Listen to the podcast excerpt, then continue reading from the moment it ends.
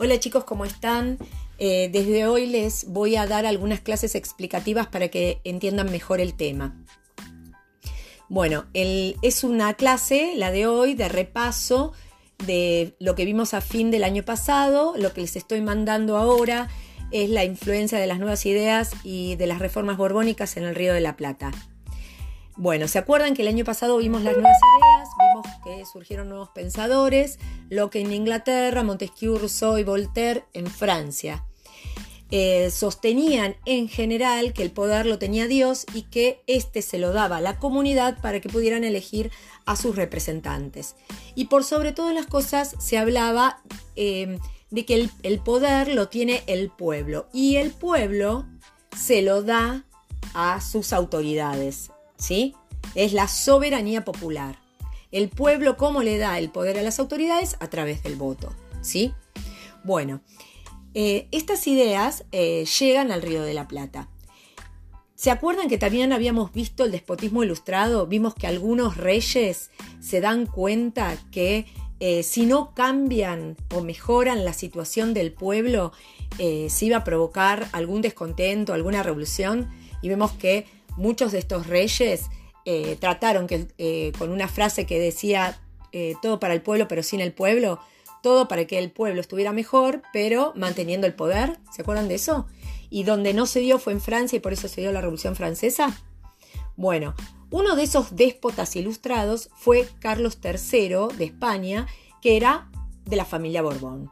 Bueno, cuando los Borbones toman el poder, tratan de que eh, América, que era una de sus colonias, redituara más.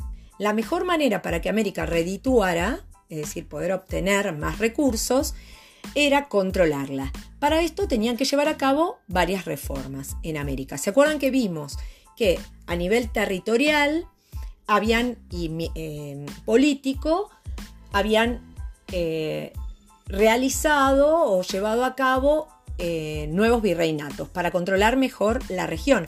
Acuérdense que América era un territorio muy extenso donde las comunicaciones eh, no eran muy buenas y, también un territorio que les quedaba muy lejos de España, por eso la comunicación entre España y América también era muy difícil. Para colmo, los funcionarios, eh, para el rey obviamente eran corruptos porque no mandaban a España todo lo que recaudaban de ahí crear nuevos virreinatos, entre ellos el más importante, el Río de la Plata, para controlar mejor la región. Con la creación del virreinato del Río de la Plata en 1776, también se establece a Buenos Aires como capital del virreinato. Esto dio a esta ciudad em, una importancia em, cada vez mayor, sobre todo porque el puerto de Buenos Aires era un lugar estratégico y todas las mercaderías que llegaban de América, de, perdón, de España, llegan a América por ese puerto, ¿sí? Otra de las reformas, que esta vez tiene que ver con lo económico, fueron eh, el reglamento de comercio libre. Este reglamento no termina con el monopolio, es decir, solo se podía comerciar con España.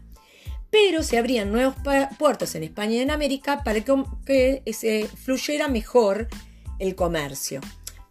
Pero al solo poder mantener eh, relaciones comerciales con España, el contrabando, que es el comercio ilegal, no se termina. Es decir, que el comercio ilegal con Inglaterra se mantiene.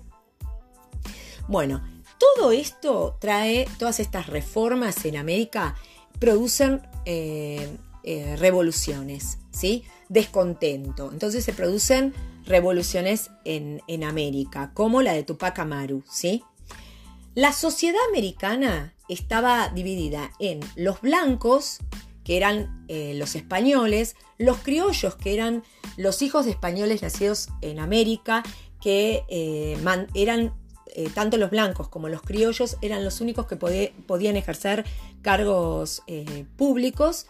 Después estaban los, los mestizos, que eran hijos de indígenas y de españoles, los mulatos, hijos de eh, negros esclavos traídos de África con blancos y por último los ambos hijos de em, negros esclavos e indígenas. ¿sí?